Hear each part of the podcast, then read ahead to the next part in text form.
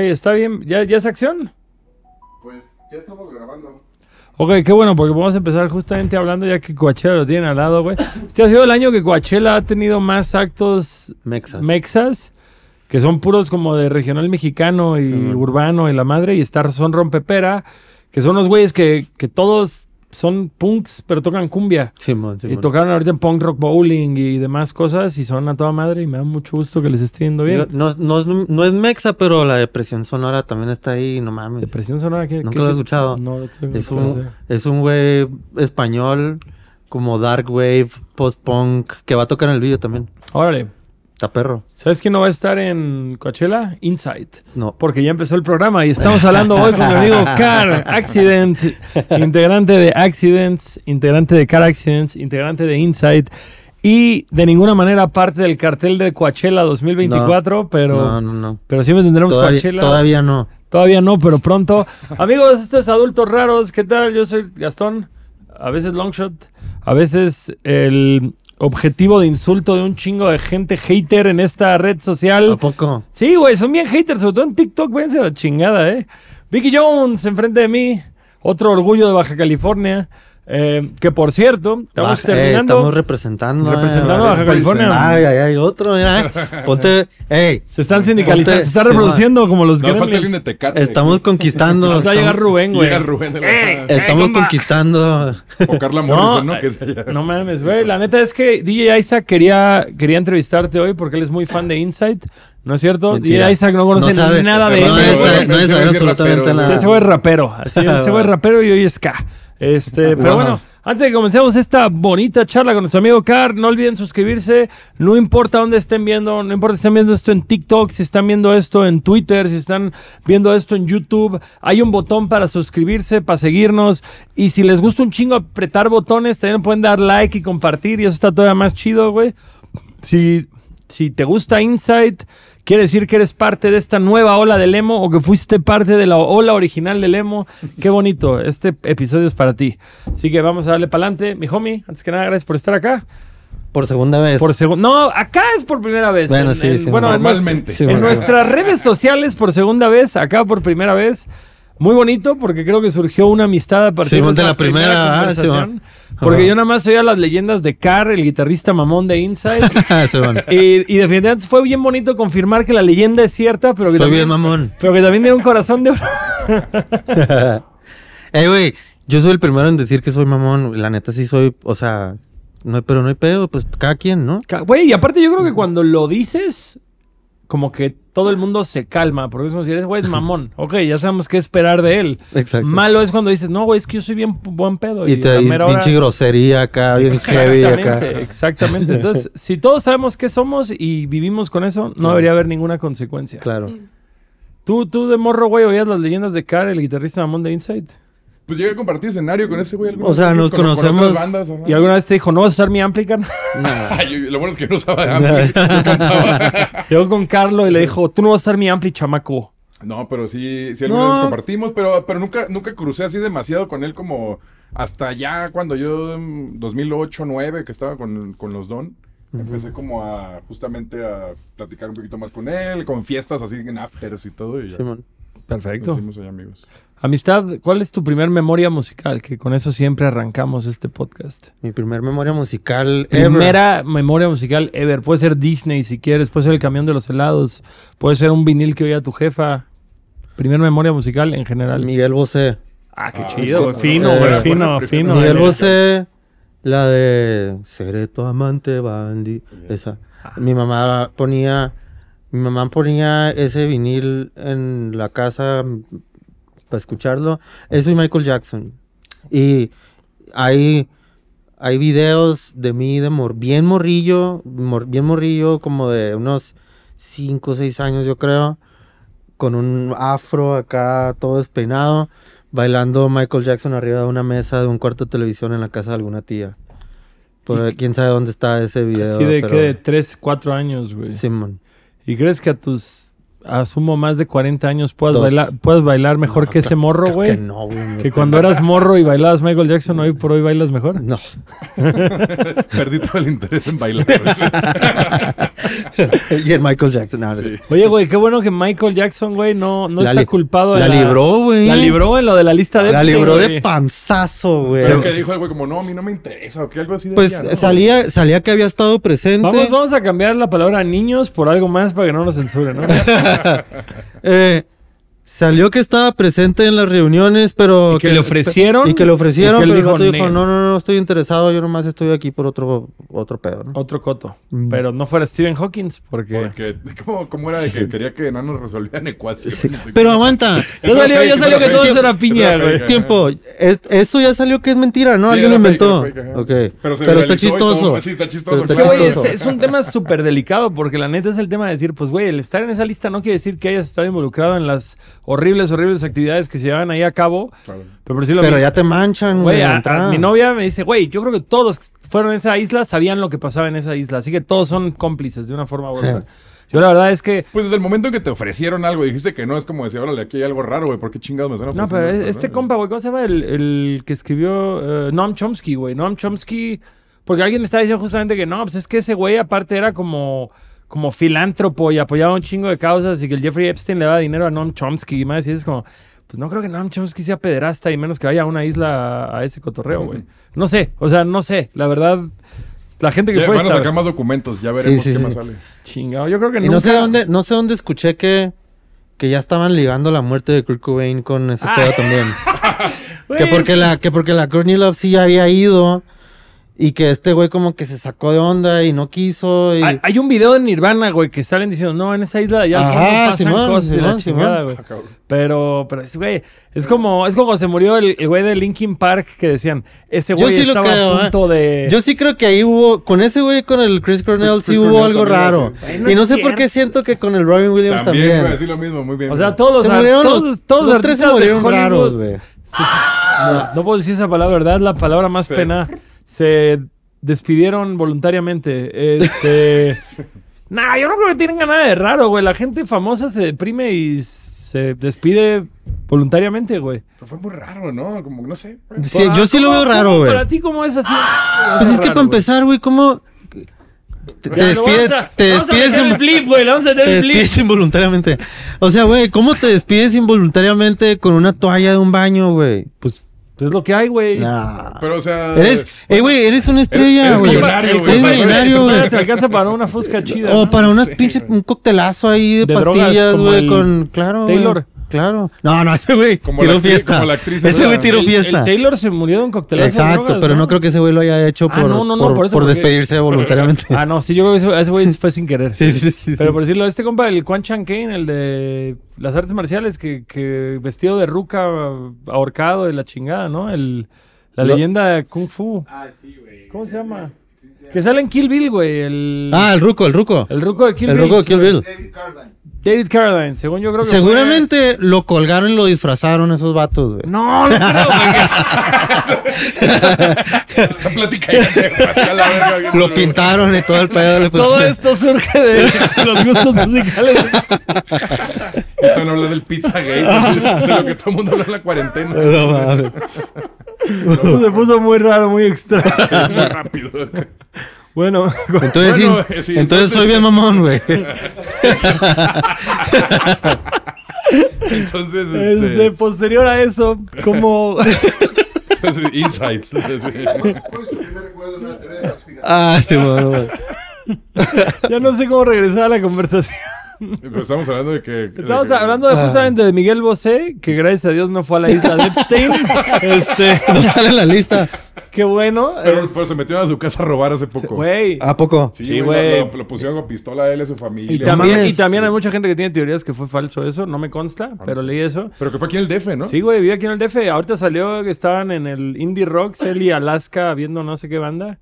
Que Alaska, la de- Alaska de, de Alaska, bueno, de, de Fangoria y Alaska y Narama y demás. ajá, ajá. Que estaban así como que llegaron nada más ella y Miguel Bosé al Indie Rocks y estaban ahí cotorreando de la chingada. ¿Con Entonces, gente? como- sí, sí, en un show normal como público. En el VIP, en el segundo piso, Y el que, supongo. ¿Por qué no estuve ahí? Eh, No sé, A mí sí me quería hacer alguna colaboración con Miguel ¿Con Bosé. Alaska o con, Miguel Miguel? Bosé. Con Miguel cualquiera de Bosé. los dos sería como un gran logro de, de quien sea. No, ¿no? bueno, Alaska no sé. Yo, Miguel, Miguel Bosé sí. Eh, Miguel Bosé, Miguel Bosé en su buena época, güey. Parece en la película original de Suspiria, güey. Miguel Bosé tiene un papel ahí de bailarín en la película, güey. Órale. Sí que también es un Scream King, güey. O, o Queen, empezó no como sé. bailarín y como... Y como actor, Ajá, y como actor y eso, ¿no? todo, Sí, sí. sí. Antes de ser cantante. Antes- Antes de, la verdad, no estoy muy familiarizado con la biografía Pero de sé que algo tenía que ver con actuación y bailar. ajá. Es lo único Exactamente. que recuerdo. Como Car, exactamente. Actuación, bailar, cantar. Exacto, güey. Exacto. Yo Primero ¿No ha empecé bailando, güey. ¿Has salido de, de un Ajá. papel ahí como en algo? No, güey. ¿No? Una vez, una vez una amiga de Tijuana sí me iba a meter, la Génesis, ubicas a Sí. Génesis, me iba a meter una serie de, de algo, pero no, a fin de cuentas dije, no mames, ¿qué estoy haciendo, güey? Tiene caso, güey". A mi papá justamente le ofrecieron estar en Titanic porque se grabó ya ves que hay en Baja Studio. Simón, Simón, Y en Simón. sus tiempos, pues mi jefe acá güero y todo, que le dijeron, no, no quiere salir. Y creo que hizo casting así, pero al final ya va. ni fue. ¿Sabes a ser Jack. ¿Sabes? Sí, mamá, a ser yo. ¿Sabes que en Pero Leonardo DiCaprio le bajó el jale. ¿Sabes que en Mexicali cada rato sucede, güey, que, que graban un chingo de películas de guerras, güey? Porque, pues, desierto, por- ¿no? pues sí, pues ahí está la laguna salada y todo ese pedo que parece medio de la De hecho, nada. hay un avión ahí como que en alguna parte. Ya no, de- ya, Lo, lo recogieron y lo tiene un vato de Mexicali. Ya. Pero justo mi jefa me escribió el otro día que le dije, voy a, voy a. Le dije a mi jefa, voy a Baja California. ¿Ya viste la casa del diablo que está en Ensenada? Yo, jefa, Ah, ¿por qué andas pendiente de esas cosas? Está muy rara. Pero bueno, total. Cada rato salen publicaciones de De compas, de, castings. castings, güey. Y me mandan la, tip- la típica de que si tienes apariencia árabe, bar- barba, de que, de que Kyle. no mames, no, güey. Cuando fue 9-11 no, te, no tenías broncas Seguramente ahí, de haber sido como un. No, tú, güey. Ah, bueno, estabas morro, ¿no? Cuando fue 9-11. tenía barba, sí, No tenías el barba carro- todavía, güey. Pues tenía 20, ¿qué? Ya, esa ya tienes bello Yo cuando fácil. 20. conocí al Karen en el 2005 Tenía 20. 2006 no, no tenía barba. Pero ya me salía, güey, nomás que me la rasuraba Ajá, un chingo. Clean sí. cut. Yo, de hecho, tengo barba porque me harté de tener que rasurarme todos los días, güey. Yo tengo barba porque me harté de no tener cuello, güey. Más de, de no tener barbilla. Yo me quito esta chingadera y mi cara y mi cuello. Es como el perro Bermúdez, date cuenta, güey. Esto me da definición. Así que... No, sí, ya tenía hecho cagada aquí de tanto que me tenía que rasurar. Y dije, ya, ni pedo. Interesante conversación. Esta es la conversación más extraña, güey, que ha habido en el podcast. pero Bueno, por, por protocolo continuemos con justamente qué, qué te orilló a empezar a tocar guitarra, mi amistad. Y, Em. y sobre todo, y terminar tocando punk rock, güey. Si justamente empezaste oyendo a Miguel Bosé, ¿qué pasó en esos años? Cómo llegaste? Eh, Porque ustedes, yo me acuerdo, yo conocí a Insight antes de que salieran en la tele por un amigo de Zacatecas que tocaba en una banda punk que se llamaba Kinder Play. a huevo. Lalo Lagañas, él se mudó a Cancún cuando yo tenía 16 años y ese güey fue el que nos empezó a mostrar un chingo de bandas. Y justamente siempre sacaba este pedo de la comparación con Yellow Card por el tema del violín.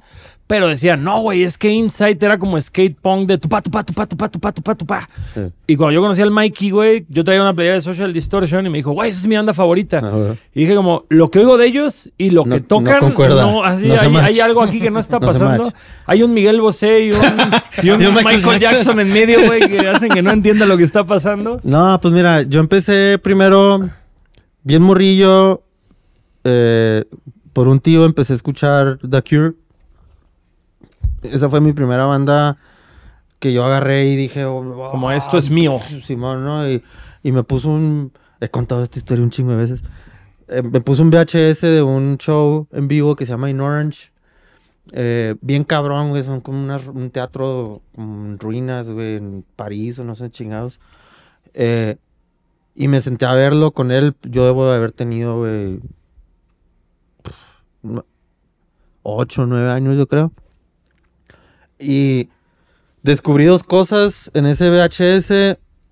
Uno fue, pues, wow, qué cabrón está lo que estoy viendo. Yo quiero hacer eso cuando esté grande. Y dos, descubrí el delay. y, y por alguna razón ese efecto en la voz, precisamente, me voló la cabeza. Como, no mames, qué cabrón se escucha el delay. Entonces empecé a tripear que en todos los discos de The Cure la voz tenía un chingo de delay. Y, y, y obviamente, pues me casé machín con la banda. Después este mismo tío, es un tío mío que es como cinco años más grande que yo, es el hermano más chico de mi mamá. Entonces estamos un como, tío muy. primo. Ajá. tío carnal, casi casi, ¿no?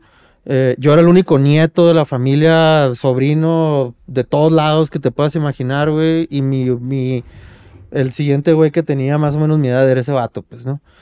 Eh, este güey a cierta edad empezó a escuchar punk, pero punk, este, Crash, Subhumans, Sex Pistols, eh, The Exploited, bla, bla, bla, ¿no?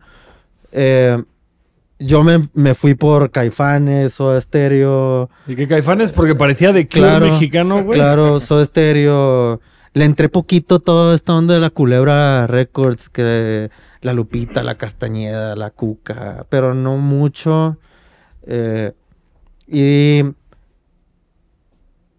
Smashing, Pixies, este, Sonic Youth, Noventero, Metallica, exacto. Metallica. Tool no, fíjate que nunca le di tanto Tool. Helmet. Helmet, órale. Helmet, este, ajá. Entonces, eh, Nirvana, huevo. Entonces, este, eh, pues me empezó a interesar aprender, güey. Eh, mi papá, en ese tiempo íbamos a una comunidad religiosa que parecía como, Como secta. pues no era una secta, pero, pero pues sí estaba bien raro, ¿no? Yo siempre me sentí como medio off. Eh, A pesar de que tenía que ir porque era un morrillo y mis papás Oye, ¿tus papás sí siguen siendo creyentes de no, ese bueno, o- sí, pero ya no a ese grado. Eh, mi mamá lo ha hecho mucho a lo largo del tiempo. Estuvimos en esa comunidad, por, fue un intento de ella de rescatar su matrimonio con mi papá. ¿no? yo, creo ¿Quieren que te rías de eso? yo me río un chingo, o sea, yo me sigo riendo, güey, la neta. ah, como que fue la cuerda de vamos a agarrarnos de esto para no Pues sí, divorciar. güey. Y, y obviamente, güey, pues... ¿Funcionó? Claro que no, güey. A- a- eh, si yo estuviera en los pies de mi papá, güey, sea el problema que sea, tampoco hubiera funcionado para mí, güey, ¿no? O sea, o sea no mames, no, güey. Pero bueno, eh, íbamos a esta, a esta comunidad, güey, donde teníamos que ir todos los domingos a las 8 de la mañana. eh, entrábamos a una sala de asamblea y había como can- cantábamos y va, ah, la madre, y luego separaban a los a los adultos hombres, a, las, a los adultos mujeres, a los jóvenes hombres, a los jóvenes mujeres y así, ¿no? Por edades y por sexo. Y este, y luego nos daban como un- una cátedra ahí rara y luego regresábamos a la asamblea. Entonces, lo primero que yo aprendí a tocar en la guitarra fue una canción de esa De- madre. De Dios. Ajá, que le dije a mi papá, oye, pues mi papá es fundador de la Rondalla del Valle, una, la primera rondalla de Mexicali. Igual guitarrista. Pues ajá, sabe tocar, pero no es acá el, el- el gran guitarrista, ¿no? Este, y pues e- él me empezó, mira, esto es re, esto es la, esto es sol, bla, bla, bla. Eh, me enseñó el libro, perdón, el libro de las canciones de la, De la iglesia. de la bueno, asamblea. Secta esa. Este, pues guacha, esta rola va así, así, así, y medio aprendí ahí. Este, a la par, güey, por alguna razón que no entiendo yo por qué ni cómo, me senté en una batería y sabía tocar la batería. Y este, mi vecino era baterista, entonces me brincaba la barda, güey, me iba a su casa a tocar, güey. El vato era mucho más grande que yo, ¿no? Yo era yo era el morrillo que llegaba a su casa de que, hey, me prestas tu batería acá. Y el, el vato le encantaba Caifanes, entonces yo me ponía a tocar rolas de Caifanes con él ahí en, en su cantón. Y, y de repente un día, güey, como en segundo de secundaria, me hablan unos güeyes eh, que había conocido por ahí. Me dicen, eh, güey, estamos queriendo hacer una banda. Y el vato que iba a tocar la batería, pues nunca aprendió. Pero él nos dijo que, que tú sabes tocar, güey. ¿El vecino? No, no, no. Ah, Este vato es el cuñado de mi tío. Ok. O sea, el cuñado de mi tío, que es de mi edad, es mi compa. Ese güey les dijo, güey, la neta, yo no sé tocar la batería, no, no voy a aprender, güey, pero, guacho, en este vato que yo conozco sabe tocar la batería. Entonces me hablaron un día y, ah, pues Simón, caile. Y caí. Entonces empezamos a llamear. En ese tiempo yo no tenía batería, güey, entonces le pedí... Por alguna razón yo sabía que el conserje de la secundaria a la que yo iba Esa historia se pone rara. El conserje de la secundaria a la que yo iba, el vato tenía una batería. Entonces un día llegué y le dije, güey, ¿qué pedo? ¿Me prestas tu batería? Te prometo que no voy, a- no voy a mirar las paredes del baño. Sí, va, sí, va, sí, va. Y el vato me dice, pues mira, sí te la presto, me dice, nomás cuídala porque es de mi carnal que se acaba de morir. Ah, ¿Qué, qué? Verga. Y yo, ok, Simón. Entonces, mamá, llévame por la batería a la casa del conserje de la escuela. Mi mamá como con cara de, pues vamos, Simón.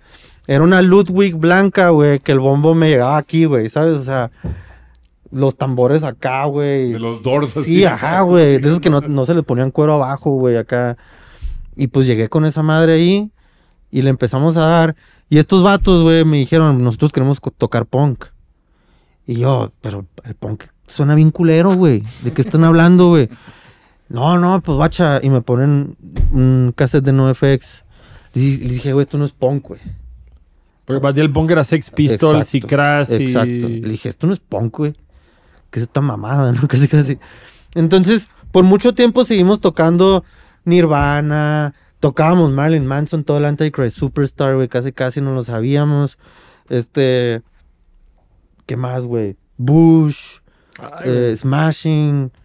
eh, y todo porque yo no quería tocar punk. Esos güeyes estaban esperando que a mí me gustara para empezar a tocar punk, ¿no? Entonces un día intentamos tocar una rola y yo intenté seguirlos, güey, y les dije, güey, no les entiendo nada, güey, ¿no? O sea, no entiendo qué está pasando. Es como, "Ah", acá, ¿no? Entonces les dije, préstenme unos cassettes, güey, unos CDs, güey, para escucharlos en mi casa y entenderlo.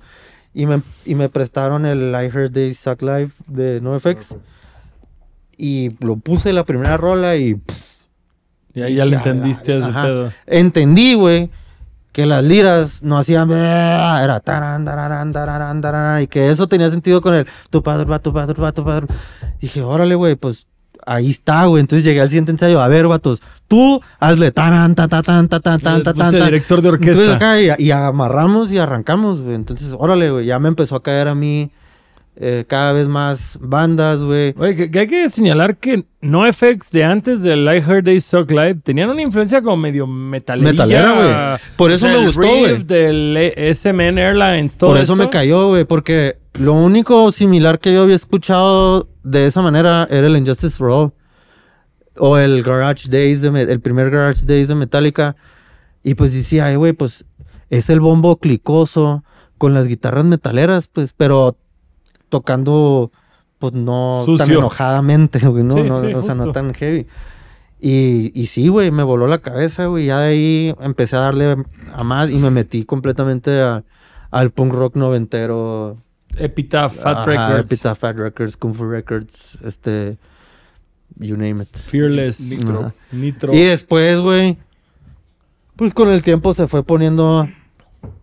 eh, bueno, de ahí yo duré como baterista un chingo de tiempo, como desde el 95 hasta el 2000 que empecé a tocar con los güeyes que hicieron Insight y yo me juntaba con ellos a llamear eh, yo en la guitarra, yo nunca me quise sentar en la, en la batería sea, cuando estaba que- con ellos, pues, ¿no? Como que con ellos fue como esta apertura de decir, ya, Ajá. ya me voy a desconectar de la pinche batería y voy a ser guitarrista. Ajá, ¿Y entonces, qué, y qué tan real es esa historia? Porque te digo, eso yo lo escuché en Tijuana, que Insight empezó tocando punk rock. O sea, era Sí, güey. O sea, era O sea, l- era, empezamos tocando eh, Useless ID, Million ID, Propagandi, este, Unwritten Law, eh, pues NoFX, eh, no me ac- A mí alguien también me dijo que llegaron a ir al, al quinto patio en Tijuana a tocar. alguna Claro, Simón, Simón, Simón. covers que tocaban. ¿Qué era, Simón, era el quinto patio, güey? Era como el bar...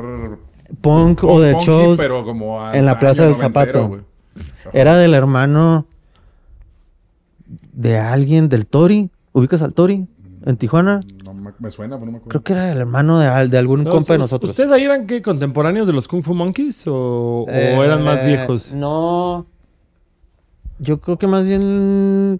Yo creo que más bien las primeras bandas en las que estuve, como Uno Menos y Unibrasco, eh, eran más o menos como de la generación de los Kung Fu Monkeys. Ok, ya con Insight fue posterior. Ajá, sí, como man. poquito después. Yo me Fuimos un acuerdo, yo me poquito acuerdo de, después. de la historia mexicali punk rock, era como los Dead Stanleys y Pues bueno, ajá, Uno Menos. O sea, en ese tiempo, en los noventas, la Chelsea igual es Ajá. desde esa época. éramos Uno Menos, que era la banda con la que empecé, que te digo que, que te, que- que pilero. te conté toda esta historia. Eh, dentro de la bola de nosotros éramos uno menos y un Brasco. Que el Donny Brasco era Mikey tocando el bajo, Gabriel tocando la guitarra, otro compa tocando la guitarra y yo en la batería y tocábamos como onda Choking Victim, Operation Ivy, sucio. ajá. Entonces éramos estas dos bandas junto con Chelsea, Dead Stanleys, Café Sack, eh, ¿La chaparrata la- esos tiempos? no, eso fue después. Eh, Arsenal. Arsenal, eh, ¿cómo se Arsenal llama? primera generación. Vincent, Vincent Vega, este... Pero todos tenían nombres de personajes de películas. sí, sí, Brasco, sí, Vincent sí, man. Vega, Mi Clover. este, Crucito Gang. eh, como Lucy, La Bebe, etcétera, etcétera. Todo esto era el, como la escena...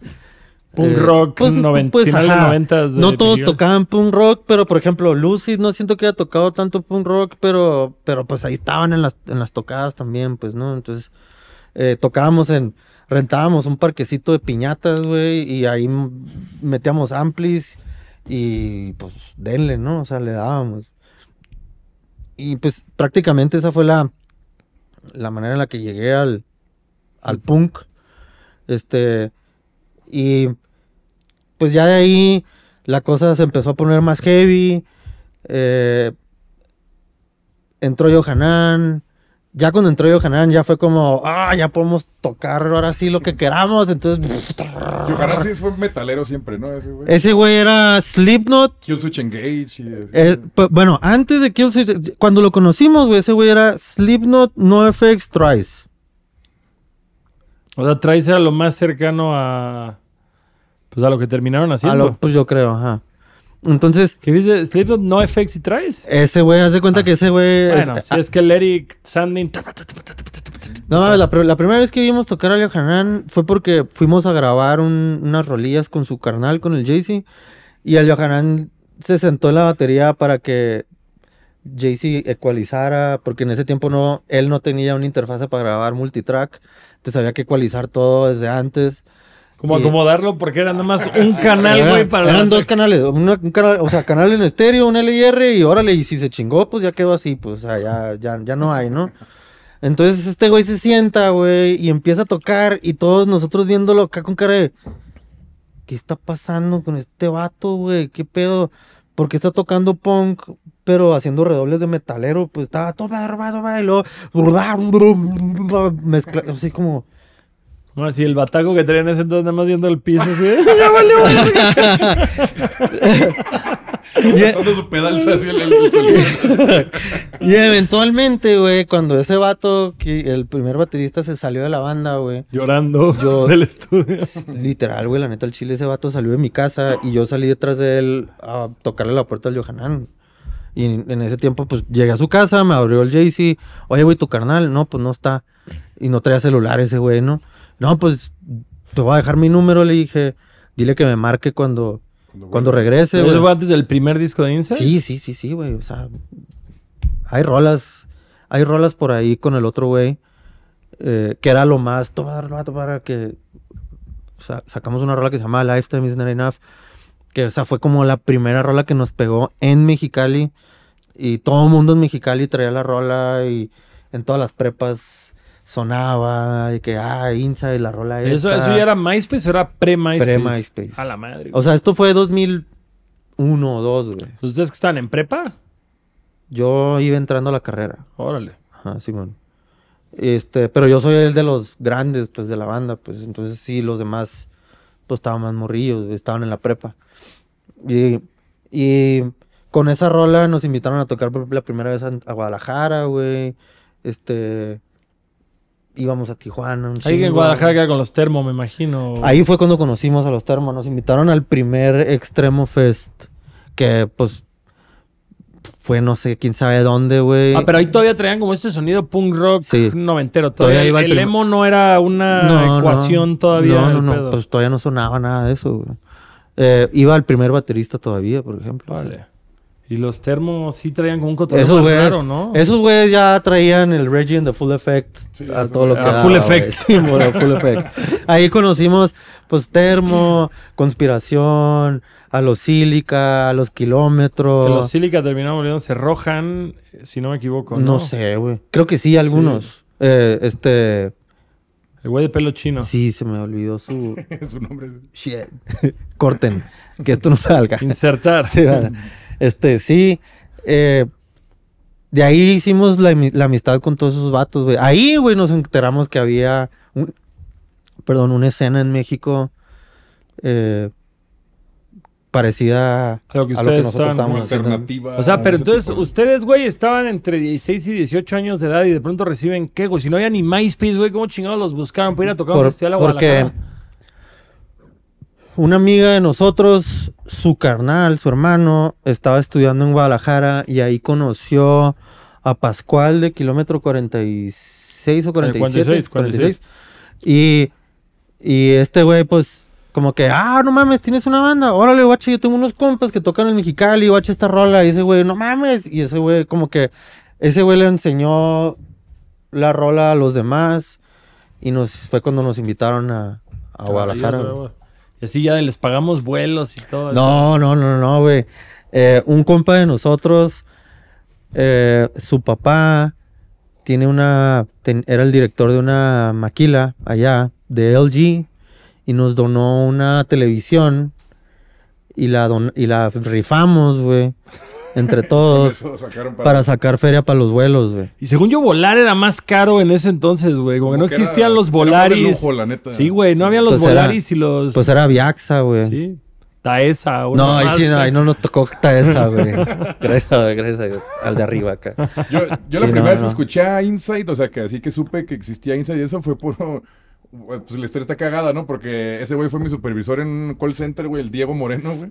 Diego, a huevo, Diego. Fue, fue mi supervisor, güey, eh, como dos años. Porque si no trabajas en un call center, ¿realmente eres, de, Baja? California? No. y este y ahí estaba con ese güey y me acuerdo que fue cuando sacó a la par brutal con el Sharky Simón. y que sacaban la revista y todo. Haga brutal la revista, ¿no? Ajá. Se lo tatuó el Sharky en la costilla. Sí, y, y justamente el güey me dijo, mira, güey, te dejo este demo y te dejo una revista. Y sí, pues por ahí tenía una que venía con la portada Austin TV, o no me acuerdo qué era. ¿La grita? No, no, esa es la, de- la, la de... El Brutal. la de brutal. Pero en el demo venía Canseco, venía Insight, venía... Ya existía Canseco. Bueno, cuando tú Sí. escuchaste. Ajá, sí, o sea, en ese, en ese compilado así, y f- fue como en el 2004, creo, 3. O sea, ahí fue la... Ah, ok, la sí, ya. vez. Creo que la de una A- vida no es suficiente. A todos esos güeyes, a todos esos güeyes, eh, nosotros tenemos un compa en Mexicali que se mudó con su familia a Tijuana y conoció al, creo que conoció al Alex Ruiz y a Lewy y a esa raza.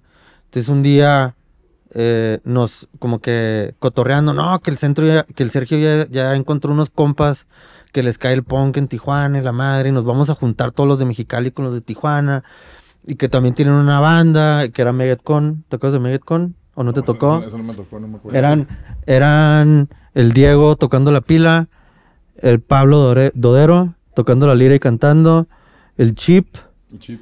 y se me olvidó el nombre del otro guitarrista. Acuerdo que, te- que tenían los Mel Gibsons. Eso fue después. Así. Eso Ah, y fue la, y la después. legendaria banda que siempre mencionan, Beam, que era... Ah, pero eso fue mucho antes. Eso fue antes, Eso ¿no? fue antes. Eso fue en noven- ¿No fueron los, principios noventas, así. no eran los Alex ellos? No. ¿O no? No, era otra No, cosa era- era el diferente. güero, ah. otro. Ah, no, eso No, no los, escuché. los Alex son los que se volvieron Baisami, ¿no? Que eran los Sí. Mel Gibsons y los Alex y hicieron. Sí, man. Algo así. Qué pirata que se quedaron los Mel Gibsons. Fue un. Fue una banda que hicieron estos güeyes y no tenían nombre para ir a tocar a Mexicali. Y, y- y nosotros esperando para poder lanzar Hacer el el, flyer. hacer el flyer de que pues no tiene nombre, pues ponle los Mel Gibsons, güey. Arre, Simón, Mel Gibsons, y así se queda. Mira, güey, ya está ocupado los Donny Brasco, Sí, los sí. Vincent Vegas. ¿Quién, quién Eh, más sí, de Hollywood te gusta, güey? Los Mia Wallace. Los Mia Wallace. Y pues así, güey, así es la A- historia a, mí de esa cómo... historia de Guadalajara, güey, me da un chingo de envidia, güey, que vieron la conspiración Alfa 5, güey. Para mí esa banda fue un pedo de... pues, creo que es una banda de culto, creo que es una banda que quien, quien los tuvo en su juventud, güey, es como... Chale, güey, me hubiera encantado ver a los hermanos Blake tocando Aguanta, noise, güey. Pero nosotros, cuando los es- escuchamos en esa ocasión, güey, era nomás Roy y el Y otro el vato. Easy. y Y ya. fatal. Ajá. Y entonces como que para mí era como, pues traen, tra- está muy conceptual el pedo, güey, no, no lo, no lo entendí tanto. Eh, y ya después escuché varias grabaciones como que, ah, Ah, eh, oye, esto ya es todo el pedo. Le están completo. tirando a un The Locust. Ajá, sí, sí, ajá, Simón, un Simón. 31G Records y ese pedo, güey, justo. Está bien chido. Y aparte, Lizzy, para mí siempre ha sido un güey bien avanzado con todas las bandas en las que ha estado, güey. Siempre ha sido un güey que, que estaba oyendo la tendencia que seguía en el Sí, man, iba más enfrente, ¿no? Ajá, justo. El güey que, Sí, que se desvelaba en los blogs viendo que venía, güey. Saludos a Lizzy, gran persona. ¿Cómo, ¿Cómo entonces llega esta transición, güey, de ser unos fans de NoFX a subirse al tren? Porque cuando ustedes empezaron a tocar eso, todavía no explotaba la moda del emo en México. Que, que decir emo es un término muy... A mí ya, ya, me, ya me vale madre, güey. O sea, Creo que en ese momento todos se colgaron de ese pedo, pero nadie... Surfearon esa ola esa época, ola, pero... creo que no, pues, pero sí todos güeyes que saben de géneros musicales, pues nadie lo llamaba emo per se, güey. O, Pues no, porque, porque para nada era, para nada era, pues el emo en ese entonces era otra cosa, güey. Sí, güey, cuando dicen que AFI era emo, es como decir, güey, no pues entiendo no qué mames, es güey. para ti emo, güey. Exacto, o sea, y güey, tampoco nos vamos a poner en el true emo era Sunny Day Real The Estate, Promise así, Ring ajá. y Texas is the Reason Ajá, y este, Page 99. y la Pero, pero, El Vicky es el verdadero. Ya fui, fui de la otra oleada. pero, pues por alguna razón nos tocó, güey, eh, salir a la luz del día en esa época y, y se puso de moda todo este movimiento y toda la raza, el público, que sí era como un público que se peinaba raro y se pintaban y usaban ciertas cosas muy características, pues ahí sí, pues es el público sí era eso, güey, ¿no? Y, y ya ahorita para mí, güey, eh, de repente sí llegó un punto donde nosotros sí como, no, no somos emo, no mames, ¿no? Para mí ya es como, sí, está bueno, güey. Ok, es- este, yo es que yo, Deposítame. yo crecí a mi escuchando, show, sí, ya. Yo, yo crecí escuchando algo. bueno, pero yo sí Y- creciste escuchando The Cure, güey. Entonces, como que Pues el sí. eyeliner volvió Pues a su sí, vida sí, de una el- forma distinta, güey. El Pero, pelo en la ca- cara Pero, pero algo muy real es de que según John Inside, el único que traía el pelo así o que traía esa moda era Johanan. Johanan. ¿no? Porque de ahí en fuera tú tienes pelo chino, Sí. el Gabriel siempre tuvo pelo corto. Tuvo el pelo, el Gabriel siempre bueno, tenía el pelo a- bien raro, güey. Ari en su momento. La Ari sí, traía sí. el aretillo y Sí. el... Sí, sí, un poco. Este, pero ¿Hanan y Ari eran pareja o...? No, nunca. ¿No? No, no, nunca. esa idea. nadie, nadie, la Ari siempre fue como un hermanito, eh, hermanita, ahí. Pero sí, güey, este, pues no sé, güey, mira, la neta, eh, sí el hecho de haber empezado a escuchar bandas como Thursday y Thrice y algunos de la banda escuchaban Avenged Sevenfold, este, eh, ondas más así, más, pues más hardcoreeras, gritonas, Gri- pesadas. grito y canto melódico Como desmadre. post-hardcore, ¿no? Pues, ajá, pues, pues hardcore. Eso obviamente influyó en nosotros como, órale, güey. Por ejemplo, a mí lo que me llamó mucho la atención de Thursday la primera vez, yo, yo descubrí a Thursday por estar viendo MTV, güey. Este, Understanding in a Ajá, Car fue el Crash. primer Ciento- video. 120 minutos. fue, en la fue el primer, fue el primer video que vi y, y dije, güey, ¿qué es esto, güey? ¿Qué cabrón está? Y me llamó la atención bien cabrón porque se me decía que el vocalista cantaba como el Robert Smith cuando estaba morrillo, pues, ¿sabes? dije, órale, güey, un vato que canta como el Robert Smith, pero aparte está enojado y se desgarra No, y grita el, la verga. Geoff Rickly tenía un estilo así. Bien cabrón, güey. Cara de ñoño, güey. No es el mejor vocalista del mundo en Pero vivo. tiene una voz hermosa, güey. Y güey, y es un gran frontman. Si lo han visto en vivo, Sí. no mames, güey. El vato está cabrón para mover a la raza en vivo. Y, y el discurso que da, güey, y todo está bien cabrón. Y Perdón que interrumpa, pero este Sí, es un sí. dato rarísimo. ¿Vieron todo el pedo ese del eh, Martin Shkreli, que era el güey que tenía la vacuna para el. VIH? que estaba involucrado con este Que güey. con. Rickly, de, porque haz de cuenta que este güey es el güey que compró el disco de Wu-Tang que cuesta como un millón de Y dólares, que solo existía una Y- copia. Y, lo tiene guardado, ¿no? Y este güey justamente es el güey que tenía la patente de la vacuna del VIH. Y el güey de la noche a la mañana, güey, infló el precio de la vacuna como en 300%. Un chingo de gente ya no puede tener acceso a la vacuna. Le sacaron un chingo de demandas por fraudes por otro lado. Y cuando explota todo el pedo y empiezan a ver de qué es dueño, resulta que es dueño de la disquera en la que tra- trabajaba Geoffrey Clee, vocalista de Thursday, y ese güey nada más Y así- estaban a punto de, o habían firmado a Nothing. a Nothing, justo. Estaba Nothing grabando. y el otro disco. güey nada más se le da la cara y dice, güey, yo qué verga voy a saber de esto, güey, a Soy, mí. soy parte de una tormenta. Ajá, de, a mí este güey pues siempre se ha portado chido conmigo, yo que iba a saber de esto, no sé, y fue un fenómeno raro. güey. Cuando llegaron a embargarle todo, le embargaron el disco de Wu-Tang, así que... Pero Bueno. regresemos a hablar de eso, nada, a ser un dato chido. Este, y aparte, sí tuvo mucho que ver el input que tuvo Johanan de venir de precisamente Slipknot y todos los hermanos de Johanan son súper metaleros de Pantera, Sepultura, Striper, este, acá, ondas bien O sea, después ya vino Killswitch, pero Killswitch ya es como una generación más, Sí, ya fue 2000. más, más nueva, güey, pero, pero pues sí, este güey, este güey, este, pues trajo todas esas posibilidades para nosotros de, por ejemplo, pues cada vez que ese güey y yo nos sentábamos a querer sacar algo, pues wow, el campo estaba súper grande, güey, para hacer Sabes que le iba a poder tocar, güey. lo que así. sea, pues, ¿no? Sí. Entonces, eh, fue cuando empezamos ya a hacer rolas en español y sa- sacamos el otra historia, este, y ya empezamos como más a darle... Ah, porque todo lo del primer disco era en inglés. O sea, o- Pues es que no, nunca hubo un primer disco, güey. Nuestro Ah. primer disco es el Una Vida No Es Suficiente, oficial, ¿no? todo lo de antes eran Antes fue la otra historia que fue un EP. Y antes, antes eran, pues, EPs bien DIYs, güey, que nosotros teníamos un compa que tenía un taller de serigrafía y comprábamos una torre de discos en blanco, los quemábamos y oh, imprímelos, güey. Pero pues eran discos. Claro. este, Verbatino, no me acuerdo qué era la marca de los CDs. Armábamos las cajitas a mano, güey, con pistolas de silicón y... DIY, DIY, DIY, tal cual. Este, y todo eso sí era en inglés, güey. Órale. Todo eso sí fue en inglés. Y una vez nos invitaron a tocar a Del Mar, a la feria, Feria del a la Mar. feria de Del Mar, Fairground. ajá, en San Diego. Y por alguna razón, nuestra primera presentación en Estados Unidos nos pidieron que hiciéramos una rola en, in- en español. Ah, chinga. Ajá. Entonces fue como, pues órale, hicimos nuestra primera rola en español. Y fue como, órale, va, pues vamos a seguir intentando el español, A ver qué tal. a ver qué pasa. Y pues ya nunca volvimos al inglés. güey. Este es un gran momento, güey, para meditar e invitar a la gente a que se suscriba. Este es el break perfecto. En la transición inglés-español, please subscribe, motherfucker. Y podemos continuar O con por esto. favor, suscríbanse. o por favor, suscríbanse si habla español. Este, güey. Eh, hay, hay por ahí historias que yo me acuerdo que, que escuché en su momento, justamente de, de ti específicamente. Que, que- que- ¿Qué tan cierto es que, que produjiste una rola de Senses Fail? ¿O cómo, Ah, no, no, o no. ¿Cómo fue ese...? O, o- o de unas bandas gringas también como que hiciste Sí, no, sí tiene algo que ver con Senses Fail, pero eh, pues grabamos el segundo disco de Inside y el tercer disco de Inside lo grabamos con Brian McTernan. Para la raza que no sabe, Brian Como es... ¿Cómo? Como yo. Yo no Brian es el productor del, del Illusion of Safety de Thrice, del Artist in the Ambulance de Thrice, de Circus, de los dos primeros discos de Circus Survive, de Hard Rock Circuit, eh, Fairweather, ah, ¿cómo se llama esta otra banda media hardcoreera?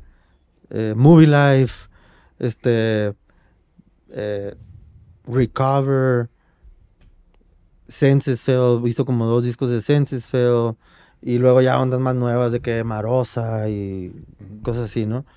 Eh, entonces, en el Inter que nosotros grabamos el, el segundo disco, que fue la primera vez que grabamos con él, ese güey estaba por grabar el segundo disco de que él iba, que él grabó de Senses Fail. Entonces, como que no sé, no sé si eso fue una idea de los güeyes de Senses Fail o fue una idea de Brian, pero les dijo, oigan, no quieren hacer una rola en español. A mí el punto fue que a mí me escribió Brian, ¿no? Y me dice, hey, güey, estoy grabando el disco nuevo de Senses Fail. Los vatos quieren intentar hacer una rola en español. Eh, ¿Qué pedo? ¿Nos ayudas? Y yo, sí, a huevo. Y me mandaron la rola que era la de Family Reunion. Family, Family- Family Reunion. Y pues les escribí una letra. Eh, En español. o sea, no les traduje la rola tal cual, sino escribí una. Leí la letra de ellos y dije, bueno, que tengo que escribir Va- una. va de esto, ¿no? Voy a Ajá. adaptarla al Ajá. español. Entonces escribí la rola en español, la- se las grabé y se las mandé. Y nunca la lanzaron ni nada, Pero sí después creo que salió en alguno de los dos, en alguno de los discos nuevos, ya que estaban más, más, más metaleros, hardcoreeros, había una rola en español, ¿no? Creo toda que gritada. que se llama como Amor, una. Ajá, Amor toda la rola. Simón, sí, sí, Simón. Entonces sí, o sea, ese fue mi, como mi input ahí con, con esos güeyes. Pero, o sea, a fin de cuentas, no sucedió nada, pero entré gratis a un Warp Tour en San Diego y tuve accesos, accesos a acá, pasillos chilos, ¿no? De, de privados y Solo Kevin. Lyman y Carr pudieron ir en ciertos lugares. Y, Sí, y también, por ejemplo, otra historia que había escuchado era que... Ah, bueno, más, más bien hay pregunta, ¿no? Que cómo estuvo el pedo de trabajar el disco de Bronco, güey, porque ustedes Ah, sí, man. tienen un cover ahí. güey. Traba- trabajamos una ¿El rola tributo a Bronco? del tributo a Bronco. Pues era cuando aún todavía no firmábamos, pero ya estábamos figurando dentro de la escena, ya habíamos tureado el país, y pero seguíamos siendo una, una banda independiente. Este, una, obviamente una de las opciones de disquera para nosotros, pues era Class Music, ¿no, güey? Porque pues ahí estaban todos Sí. nuestros compas, güey. Toda la escena de nuestros compas estaba metida a Class Music, ¿no? Eh, y Memo nos habla y nos dice, pues watchen, güey, la neta el chile ahorita no tengo nada que ofrecerles, pero les interesaría entrar al, al, al tributo a Bronco. Eh, pues todas estas bandas ya están apuntadas y la madre. Yo, la neta, el chile sí dije, no mames, güey, qué chingo vamos a estar haciendo tocando una rola de Bronco, güey, ¿qué es esto, güey? Y, y, nos, y nos mandan la rola y, y empezamos como a... Es como una rola como mariachi, güey, creo, güey, la rola original. Y así... ¿Cómo le hago para que esto suene a, a nosotros, no, güey? Y... eh, pendejeando con el Yohanan ahí mientras estábamos intentando idear qué chingado salía, pues empecé yo con el riff de taca taca tan, tan, tan, tan, taca taca tan, y el Yohanan me empezó a seguir y, y, y de repente, pues sabes qué, güey, vamos a hacer esta rola de Inside, güey. No podemos tocar una rola de Bronco tal cual, más bien vamos a agarrar esa rola y, y hacerla de nosotros, güey. Yo, yo siento que la bajaron muy bien, la neta. Y la- está, y- muy, está muy inside la rola. Y o sea, todos realmente- terminamos haciendo una rola acá, güey, con Su estilo. doble pedal y... Que está chido, Y porque acá, creo que, creo que eso es lo que deberían ser los tributos, güey. A mí la neta es que el tributo a José José, güey, las rolas más chidas, no sé, Son las rolas cambiadas. las rolas cambiadas, güey. El tributo a Queen, la canción de Molotov, güey, a mí mis canciones favoritas de Molotov. O ¿Qué- sea, qué, qué es lo que luego no, no entiende mucha gente con el tributo Chicoche, ¿no? Que dice, ¿por qué chingados tiene una rola que de Chicoche? Y, Pues, güey, porque es rap. Y, Y y, que- y que en Pompo tiene así de dos letra, líneas, güey. Exacto, es, pues agarramos lo que pudimos, güey. Exacto. Sí. Entonces, pues así fue, güey. Eh, ¿Sí, sí les dio como otro spotlight de eso? O sea, o sea, el, el compilado. o- ¿Cómo se llama el tributo al más grande, no? el tributo al más grande. Pues debe de haber servido de algo, ¿no, güey? O sea, eh, había muchos nombres chilos en el, en el, el Esta tributo. división, eso es que estaba todo class, güey. Todo class. Todo class. Creo que estuvieron los Claxons también. No sé si tuvo Jumbo. No me acuerdo hace quiénes estuvieron exactamente, pero me acuerdo que estaban ustedes. Pero era un chingo de raza, güey. Y este. Y.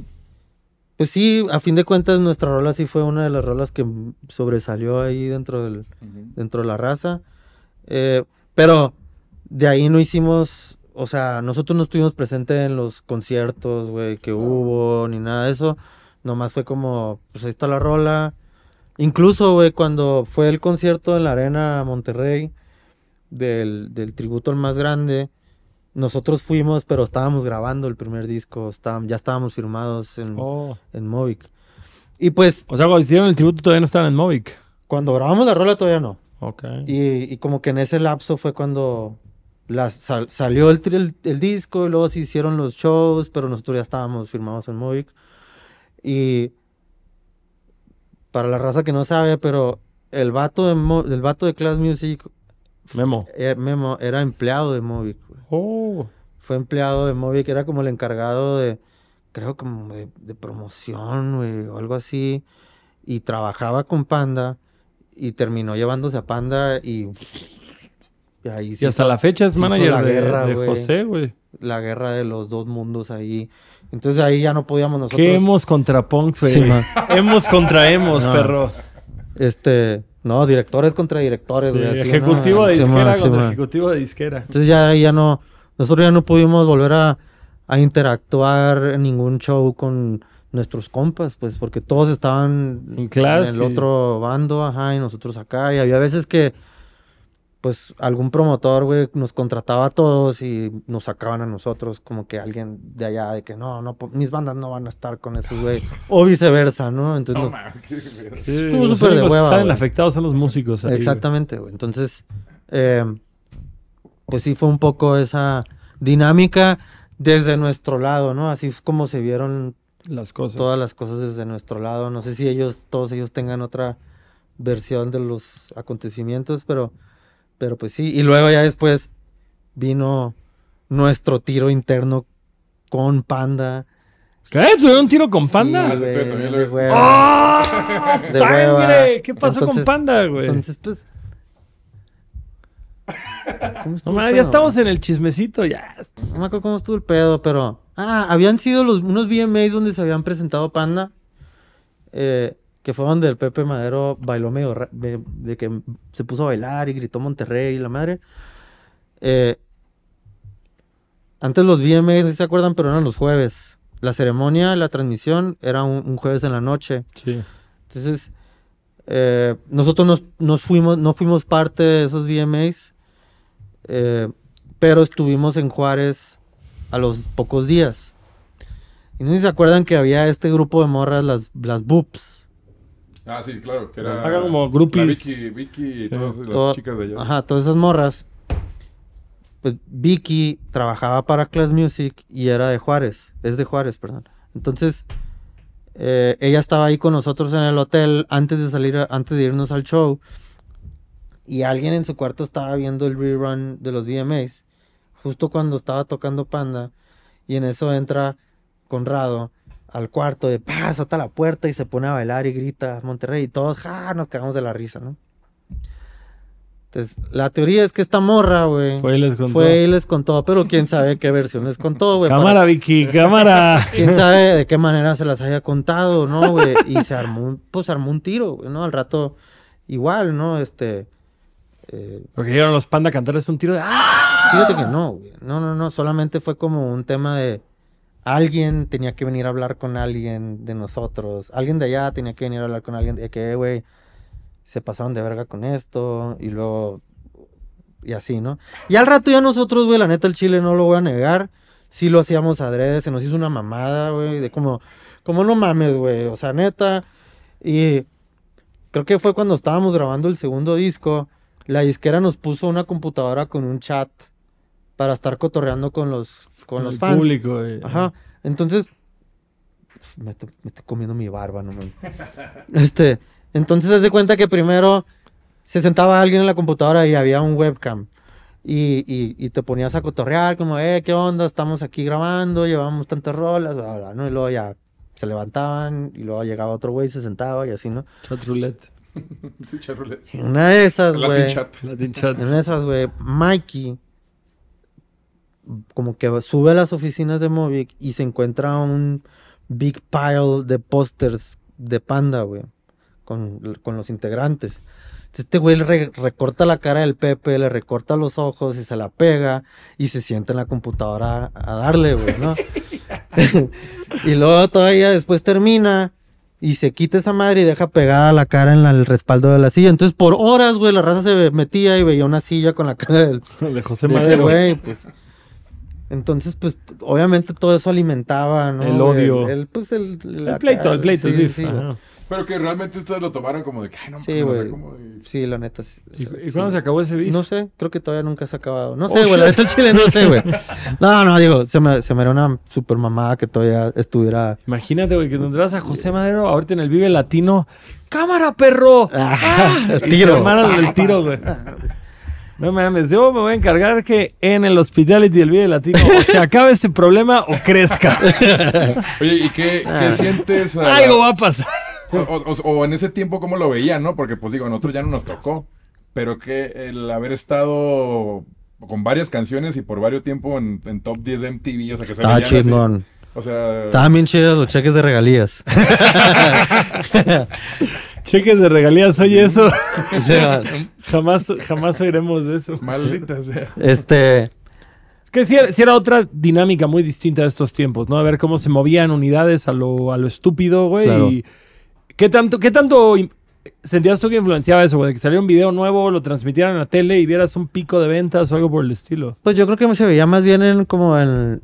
que tanto. Porque en ese entonces, güey, pues a- los promotores te buscaban, ¿no, güey? Casi, casi no se salía. No existía la autopromoción, la autoproducción Pues en no, güey, o sea, o eh, no existía tanto esto de- como de salir a vender a tu roster de bandas, pues más bien, ah, yo quiero, o sea, estabas on demand, pues, ¿no? Eras lo hot. Ajá, entonces te hablaban, y eso sí se notaba, güey, te contrataban un chingo, güey. Como, ah, no mames, Insect ahorita lleva dos semanas en el top 10 de los 10 más pedidos y la madre, y, y, y, pues eso se traducía en venta de boletos. tocar, pues. tocar, tocar, tocar, tocar. Cámara, güey. Venta de, bolet- venta de boletos y pues ch- cheques de a, a mí se hace como una época bien... no, digo, no eran cheques tal cual, ¿no? Pero pues sí. Pero, era- pues, era feria. era lana. Se me hace una época bien rara porque siento que justo las redes sociales, YouTube, todo este control, las plataformas de streaming llegaron a cuantificar el éxito en cifras supuestamente reales. O sea que puedes ver cuántos plays tiene un video, cuántos plays tiene una canción, cuántos oyentes mensuales tienes, cuántos likes tiene este güey que gusta más que este otro güey. Cuando en ese entonces veías los videos en MTV y era como todo es un misterio, güey. O sea, Claro. que si te decían que una banda cobraba 30 mil pesos o 300 mil pesos o 3 millones de pesos, te lo era. creías, güey. Eso era. Porque no había una forma de evidenciar Pero realmente. también, pero también creo yo que, por ejemplo, ahora que se basan mucho en los, el chart métrico, no sé cómo se llama esa madre. O sea, que, que tomen decisiones, güey, en base a esas estadísticas. Es una estupidez. Es una pendejada, güey, ¿no? Porque ahora resulta que me vas a decir que esa madre dice que hay 10 personas escuchándome en Aguascalientes y por eso el vato toma la decisión de, no, no eres negocio. No mames, güey, pues o sea, este, Güey, no, no, no vamos a soltar nombres, pero sabemos de amplia gama de casos de traperos que tienen. Exacto, tra- güey. Traperos nacidos de TikTok, güey, que tienen millones, millones de y no venden reproducciones boletos. Y no Y meten 100 personas, no, Y no- meten no 50 venden personas. boletos. Y, Y lo hemos visto. Y lo hemos visto, güey. Y Ah, al final del día, cero hate. Qué chido, güey. Tu, tu impacto es en redes sociales, no es ¿no? en shows. Y, y no nomás traperos, ¿eh? no englobes, o sea, hemos visto en otros casos, ¿no? Así que dices, Bandas de rock también que... ya fuimos a ese venue y fue casi sold out y eh, estuvo esta otra persona y por más Nada. que tiene un chingo más de números que nosotros. O que la disquera la ha tratado de posesionar con calzador en todo, güey. Dices, no tienen esa. esa mm, ¿Cómo se llama cuando quieres capacidad de jalar gente, güey? Esta. Alcance. Este, no, no se alcance. Convocatoria, Convocatoria. justamente, güey. Que dices, pues la neta. Yo se lo digo a todo el mundo. Todos deberían crecer viendo documentales de punk ochentero, leyendo. Pártanse en la madre, la tureando madre y, y- tocando en todos lados. Y, Y, y genera una audiencia, crea una audiencia, crea una comunidad, toca un chingo, toca en todos lados. Va a llegar el día en el que ya no tengas que tocar en todos lados porque ya vas a haber creado una audiencia. Pero siempre, hay gente siempre que nosotros, siempre que nos preguntan eh, qué consejo le das a las bandas nuevas, ¿no? Es sie- siempre es el mismo, güey. es- No, no importa cuántos seguidores o cuántos views o cuántos plays, güey. Es súbete una van, sal a tocar, güey. Así vayan cinco personas a verte tocar, son cinco personas tuyas, güey. O sea, y Y si esas lo haces bien, esas cinco Exacto, personas. Se van a multiplicar, güey. Y la siguiente vez que ven que repitas esa ciudad, güey, pues esos cinco quizás se van a convertir en 30, güey. Y ya vas a tener 30 personas tuyas, güey, ¿no?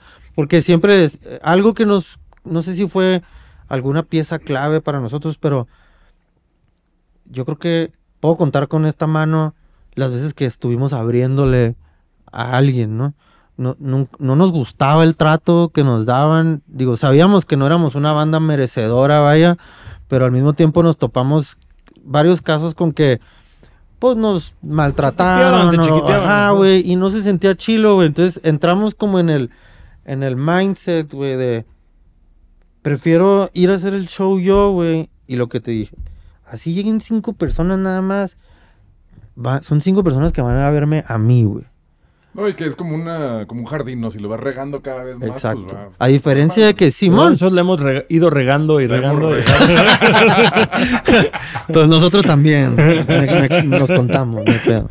No, pero justo, yo no, yo no sé si, si es una brecha generacional que quizá no entendemos porque hoy por hoy es mucho el show off en redes sociales y es el tema de decir como, ¿cómo voy a ir y no se va a ver lleno y no voy a tomarme la foto con la sala llena? Y es como el pedo de decir, homie, ¿te gusta siquiera tocar en vivo? Que también, si no te gusta, es aceptable Es decirlo. A mí me lo preguntas, güey. A mí la parte más divertida del trabajo de la música es dar shows. Simón. Pon tú que, que con los años, güey, duele más la espalda y, y que dices las otras 23 horas alrededor de tocar, pues son muy divertidas en ocasiones. Casi siempre, güey, estar con tus amigos haciendo mamadas, Simón. viendo amigos que ves una o dos veces al año, comiendo en, en lugares chidos en otras ciudades, viendo paisajes, todo eso es bonito. Obviamente llega el momento en el que es cansado, pero pues, pues lo vale todo porque dices, pues esto es lo que tengo que hacer para poder llegar al show, está chingón. Yo creo que hay gente que no, que A quieren ser a- músicos pero no les gusta. A mí sí me mama el, el road trip machine. Sí, sí. O sea, justo el, el conocer ciudades, el conocer que los locales te digan, güey, cuando vayan en la carretera, eh, ahorita que fuimos a, a la Baja Sur, güey, que a a la, garita, güey, es, garita. está en medio de la nada y se come bien chingón, es un bar de bikers y, ah, no mames. ¿Y fueron? Y, fuimos y ahí tomándonos fotos con pinches nopales gigantes y Ah, dices bueno. como, güey, qué chido, güey. Y- Gigantes. y- y- perdón. No Ca- ca- pares. ah, perdón, perdón. Ok, quiero, quiero señalar que soy de Cancún y no había ninguna de esas. Para mí son nopales gigantes. Ca- Cactus, niño del, niño del sur. No, pero sí, o sea, no puedes comparar el hecho de hacer una buena rola y quizá te guste a tocarla y a turear y a hacer amigos y a conocer y todo. Habrá gente a la que no le guste, habrá gente que nomás está de productora o nomás quiere componer rolas y estar en su casa y ver cómo crecen los números así en redes, bueno, en plataformas y Que también, pues eso, pues se traduce en dinero a fin de cuentas y está Sí. toda madre, Sí, güey. Esa justo. raza, digo, ¿no? Pero, pero sí, güey, la neta, Sí, yo, está... no, yo no creo que a Villacat le interese mucho nuestro estilo de vida, ¿no? Qué ¿A asco quién? me da.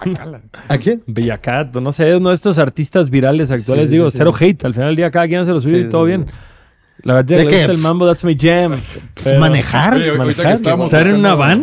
Ahora, que andamos tocando el tema de, de productores y así, nomás como el, lado de hacer rolas, yo me acuerdo que en un tiempo, eh, digo, ahorita no sé, no, no, no he visto, no he estado como con el ojo ahí, pero en un tiempo produjiste un chingo de bandas de Mexicali. De Mexicali, de Mexicali, Eh, sí. así me acuerdo que así, no, es que grabamos con Car, o Car nos produjo, Car, Eh, yo- todo tenía como tu, como el estilo, o sea, como que ibas Ah, bueno. un poco... Rake, Matiz. este, Todas esas bandas las produjo Carl, si no, no Sí, se claro. hubieran los hecho. Brothers, ¿cómo se llaman? Claro, este, los... Vázquez Los Sounds. Vázquez Sounds. Los Vázquez Sounds, Matiz, todo eso lo produjo Carl, güey. Todo eso.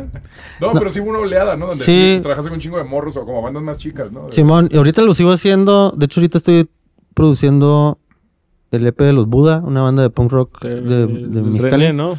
Ajá, el René y el Rolly. Eh, y a la par estoy produciendo, produciendo, produciendo, Produciendo. produciendo eh, a los Silent, que es una banda del Jung, de un- del Jung y del Rodo y Ah, varios Jung compas. de Maniquí Láser. Ajá. Y esta es otra onda como más, pues más densa, medio dark acá. Jung, el amigo de Justin Pearson de Locust, Exacto, ese ese, güey. ese era. Ya, saludos al Jung. Eh, y aparte, pues estoy produciendo mi disco de Accidents y cumpliendo con compromisos de grabaciones de Insight también. Entonces está. Oye, pero Accidents, como que tuvo dos nombres, eso es mi imaginación. Como Sí. que en algún momento fue Cara Sí. y en otro momento Pero Cara. antes era siempre me dejas o me No, no, eso o- fue o- punto o de aparte. Sí, eso ya eso, eso fue un proyecto que decidí acá terminar. terminar y dejarlo ahí en el olvido. Eh, cuando se separó Insight en el 2013, eh, pues yo dije, güey, pues yo tengo que salir a hacer algo, güey, ¿no? O sea, no... No voy a dejar de tocar y yo no Pues no- firmé con Movic. Vamos. Exacto, entonces, eh, pero dije, no puedo salir a- al mundo como siempre me dejas, güey, no mames, o sea, estuvo cool como una, un- una época, una etapa de mi vida, pero pues ya, chole, no, no, no puedo salir. ¿Cómo te llamas? ¿Cómo se llama tu banda? Siempre me dejas. No, yo lo veo mal, pero No sé, me, me hizo... Me Me dio cringe. Exacto, güey. me dio proto cringe. me dio- me Antes dio del cringe. cringe. Era proto cringe. Me dio cringe, me dio así como ah, acá, ¿no? Entonces decidí eh, iniciar uno nuevo. En ese, en ese entonces, cuando arranqué con Accidents, pues sí quise, quise darle como una vibra de Tom Petty and the Heartbreakers o Bruce Springsteen and the E Street Band, o, ¿sabes? Entonces por eso dije, bueno, Color. Bueno, no, hubiera- ahí sí hubiera porque aquí sido... Era como el nombre, era como Ajá. Elvis Costello and the Ajá, Attractions. o, creo o que Adams and the Cardinals. Ah, era. que tú dices el nombre. Ajá, exacto. Como tu nombre y tu banda, güey. Tu nombre y tu banda. Entonces, eh, Vicky y los dones.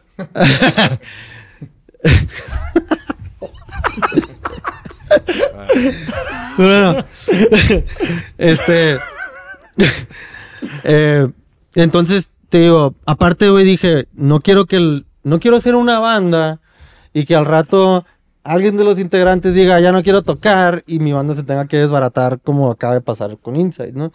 Entonces dije, bueno, así alguien va, si esta madre va a valer madre y no se va a llevar a cabo, va a ser porque yo la cagué y nadie más, ¿no? Entonces, decidí que el proyecto fuera un proyecto medio como de solista, con una banda acompañándome, y por eso como, pues, Car Accidents, ¿no? Pero luego me empezó a molestar como el spotlight en el nombre. Nunca he sido muy fan De, del, de- del spotlight de... como o sea, de yo estar como en la, mm, como la en mira. mira, güey. No, se me hace como muy greedy, güey, ¿no? No sé.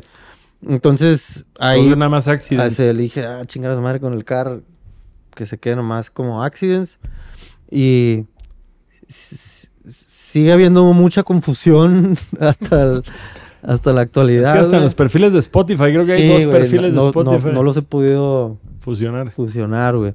Me están pidiendo que saque las canciones de la distribuidora donde la tengo y las meta a una distribuidora mexa donde puedan hacer todo el pedo y pero eso me va a mí a como a descuadrar en mis pues no como finanzas ahí de lo que hago con el dinero que llega de ese lado, entonces uh, Mejor ya lo nuevo que venga, ya lo meto a una distribuidora mexa y que lo trabajen bien. como se debe hacer. Y este. Pero me empezó a ir muy bien con Accidents. La neta, el Chile. eh, me comí México como en. Como tres veces, güey. Hice como tres tours. Como en un año, güey. Un año y medio cuando arranqué. Cuando nosotros empezamos a turear, güey, siempre pasamos por la misma... Éramos, de que- ajá, de que- íbamos y No acá. nos conocíamos, pero era como, ayer tocaste tú, hoy toco yo. Mañana y- tocas tú, y luego yo. ¿Sabes con quién? No sé si a ustedes les pasaba lo mismo, pero me pasaba lo mismo con Joliet. Con Ah, Joliet, con este... El homie este de las casas, este... Se acaba de olvidar. Kill Aniston. Ajá, iba a decir el Sad Breakfast. Sí, el Kill Aniston también, en otro Sí, que más, tureaba man. un chingo. Este... Así hay muchos, ¿no? Los. Tungas, ¿no? ¿O no tanto? Tungas va. Cuando, cuando nosotros íbamos, como Ah, empezamos, como- Tungas como- iba bajando, justamente. Este, pero sí, güey, pues Cami bueno, Camiches. que Camiches también, güey, No somos marineros, todas ese bandas fueron como los que salimos ahí. Pero creo que Joliet y nosotros, como de este grupito del DF, éramos las dos que más tureábamos, güey, así por un chingo. que te, te quedó el rencor que ellos tuvieron más que tú una vez. Exacto, el año, que, el año que yo tureé más, ellos me ganaron por tres shows. Neta. Güey, yo hice 136 shows y ellos como 140, güey, no sé, Wow. 41. Y ahorita digo, ¿cómo chingados hice 136 shows en un año, güey? ¿Cómo? Si con 80 estábamos así. Si con 80, güey, siento que me dan Yo un todavía- a mí- derrame, güey. Yo todavía quisiera intentarlo, güey. Vas, güey, vas, Darle. vas, vas. Como Güey, y te pones a pensar que Goldfinger hizo 366 shows en un año, güey. O sea, vete a la chingada, Pero güey. bueno, en Estados Unidos creo que puedes tocar en cualquier bar de carretera luego. O sea, también es más como. Y ahí puedes aquí- tocar toda la semana, güey. Sí. Sí, Aquí, no, güey. Aquí. Yo creo, que, yo creo que hay ciertas ciudades que ya puedes desde el miércoles. O sea, bueno, a nosotros nos tocó hacer Caradura en martes, eh, Bueno, pero Pata estás- Negra en Pero martes. CDMX, Pero estás en la Ciudad se México, permite, güey. sí. Sí, se, se llena con la raza de, a- de a tres cuadros a la Simón, Simón, Simón. Oye, homie, ¿qué? Para, para ir cerrando, porque justo ya nos mamamos con el tiempo. Ok. Este, este, el güey que edita ya se... Este, no es cierto. Este, ¿Qué opinas tú de este revival que está viendo ahorita? Que justamente homies como El Blanco y demás pandilla están como continuando después de una brecha este boom que hubo a principios de los 2000. Muy en su estilo, muy a su forma, pero que sí los refieren como influencias directas. Mira, yo, o sea, sí, obviamente sí, sí he visto, ¿no? Eh, he visto una que otra cosa ahí en redes sociales. güey, eh, ahora sí que a quizá vamos a sonar ya como los rucos de... Estamos oh, rucos, estamos pues, rucos. De que, oh, pues no sé, güey, no, no, no, no es mi, not my cup of tea, ¿no? Pero, pero a fin de cuentas, güey, seguramente cuando nosotros salimos había otros güeyes más grandes diciendo la misma mamá de nosotros, entonces, fuck it, güey. Yo era más joven y decía eso de ustedes. Está chingón. Está chingón. Qué bueno que sigue habiendo propuestas dentro del género donde nos movemos todos. Creo que es un género que nunca se ha ido, güey. Lleva un chingo de tiempo ahí. De repente es como muy intermitente lo, lo único. Como que de repente eh, salen bandas, una ola de bandas y luego se apaga y luego salen otra ola de bandas tocando punk, emo, you name it, ¿no? Hardcore. Hardcore. Eh, a fin de cuentas todos venimos del mismo lugar, yo creo. Este y qué chingón, la neta a mí me da, me da gusto que siga habiendo esa raza. Eh, sí, de repente veo cosas que digo, órale, brother. Pero, pues cada quien, güey, ¿no? O sea, a fin de cuentas, En, en años pasados que regresó Taller para Niños, que regresó Ul Espuma, que regresaron bandas que de cierta forma generacionalmente compartieron con ustedes. A mí me tocó ir a algunos de esos shows y veía que habían morros, que literal habían adolescentes, güey. O, o sea, porque dices, pues yo oía esas bandas cuando yo era adolescente. Ya pasó media vida y todavía tengo un cariño por estas bandas. Pero de pronto llegar y ver un morro de 17 años en un show de Ul Espuma o de Taller, se me hizo bien cabrón. Ustedes que de cierta forma no tuvieron esta desaparición tan larga, tuvieron una desaparición un poco más corta, ¿ven público joven llegar a sus shows ahorita o sigue siendo como la banda de antes ya con más canas? eh, Que ahora se pintan el pelo por necesidad y no por La- gusto. yo la neta no me doy tanto cuenta, güey. Porque, pues, estando arriba, estoy muy engranado viendo... Todos los botones de tus Sí, man, viendo botones, güey, que no la caguen lo que estoy haciendo, güey, y, y tratando de tocar y cantar y picar cosas que no, no, no me, no me logro.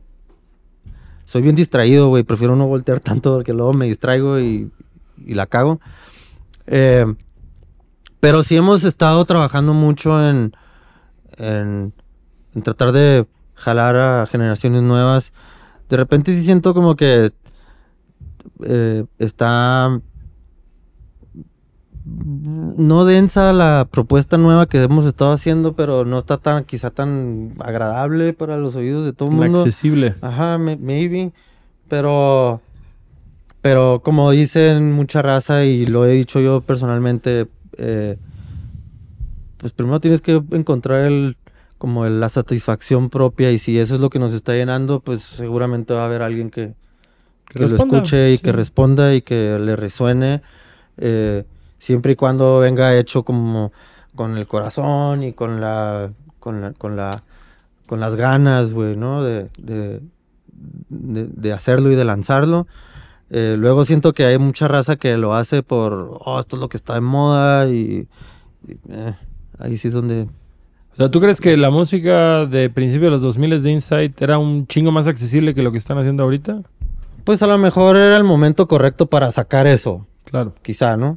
Eh, ahorita, pues con el disco nuevo, eh, Que me encantó el arte del disco nuevo, güey. Ah, está bueno, está gracias. brutal ese arte, güey. este, con el disco nuevo, pues, de entrada iniciamos el disco con un, un par de rolas que la meta principal es que la raza ponga el disco de Inside y luego se tenga que fijar, ah, cabrón, si es Inside, ¿no? Entonces... Algo diferente a lo de siempre. Pues es una rola hardcoreera. Eh, tupa, turba, tupa, turba, tupa. Acá. eh, no sé, ¿no? hace mucho tiempo que no hacíamos una rola así. Y hasta el Johanan se quedó como, neta, vamos a hacer una rola así, güey. Y yo, "Eh, güey, pues, ¿con quién tenemos que quedar bien o qué, güey? O sea, pues vamos a darle, güey. ¿Le quieres dar? No, pues sí. Ah, pues, Pues no mames. pues ajá. ¿Te gustó? Pues, Este. Y. Y pues, fue, fue- es un disco que, que hicimos así, tal cual. Primero es para nosotros. Y. Y pues ojalá haya gente que le haya gustado, haya gente que haya resonado con él, o haya gente que nunca nos había escuchado, o incluso ojalá haya gente que nos haya escuchado antes que no, que no le gusta Inside de antes y, ahora haya dicho, ahora. ah, huevo, esto, güey, esto está chingón, ¿no? Eh, que incluso para mí, güey, hay muchas cosas que hemos hecho de- del pasado que yo digo, ay, güey, es- mm", ¿no? Este, pero, pues sí, güey, o sea, mientras sea como algo hecho del corazón y... y- Ya sabes lo que quieres Exacto. hacer en este momento. Exacto. Pues creo que eso suma mucho de lo que viene ahorita. Justo estábamos platicando hace ayer que están justo trabajando el próximo disco de Insight. Van a hacer Vive Latino ahorita. eh, algo Vamos. más. Bueno, vamos. Vamos a hacer bien. Van a latino. hacer los ¿Qué- qué día Insight y los, el mismo día, Sábado. tocamos el mismo Ah, día. bien, Sí, vamos a justo. Este, Nos vamos y a ahí ver. nos vamos a ir a ver a Bad Religion Nos vamos todos a ver en el. Mosh Pit a ver, de. Bad Y el Religion. domingo vamos a ir a ver a. Rancid, que todos estábamos viendo a Rancid ahí que, ah, huevo. A huevo. Pues creo que está chido. Creo que eso, eso amarra todo. ¿Hay algo más que quieras platicar de lo que viene de ¿Qué viene para Insight? Insight? Pa' Eh. Para Insight viene una, una gira bien chila que pronto va a salir a la luz. Ajá. Eh, estamos tratando de ir a Latinoamérica otra vez. Eh, ojalá ya podamos ir a Estados Unidos. Eh, lo queremos hacer por la vía legal, no, No, no- no por la que todos no- conocemos. no, exacto, no por la que todos lo hemos hecho. Eh, y para Accidents también estoy festejando ahorita los 10 años del precisamente del cambio de planes del disco con el que salí. Eh, voy a hacer una... ¿Cuándo va a salir esto? ¿Lunes? Ya, quémalo, güey, quémalo. No hay pedo. No lo ve tanta gente. Eh, voy a hacer un lunario con Accidents. ¡Woo! Yeah, ¿ya hay Eh, fecha? El 4 de mayo. Ah. El 4 de mayo en el lunario. Es lo más ambicioso que he hecho güey, con Accidents. Te- me, me estoy cagando en los pantalones, güey, porque... No, o sea, lo más que he hecho es haber llenado el Caradura, güey, yo creo. Rip No. Caradura. Caradura, nuestro lugar favorito. Este... Rip Caradura y Rip... Este, Plaza Condesa, güey. Plaza no Condesa, el mames, mejor lo venue que. México mames, tuvo, güey. güey. Ver, ver esa puto foto sin coraje, espacio, güey. Qué güey, dolor no de mames, corazón, güey. No he querido semana, ni ¿no? pasar por ahí, güey. Pero ajá, esos son los planes que vienen y pues ojalá y nos puedan acompañar. ¿no? Claro que sí, amigo. 4 de mayo entonces. 4 de 4 de mayo mayo, nos vemos todos en el lunario para ver a Car Accidents.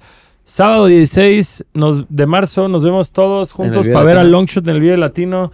Y si no acabamos muy cansados a Insight, Y si no acaban más, más, cansados a Bad Religion. ¿Por qué estás asumiendo que vamos a tocar antes que ellos? ¿Qué tal que ellos tocan antes que ¿A qué, nosotros? a qué horas tocan ustedes? A las 4. Sí, sí tocamos después que ustedes. Ah, pues chingamos a esta madre por novatos, por novatos. ¿En qué escenario? No sé. Ah, No. Pero bueno, mi chingón, muchas gracias por venir. Alta plática.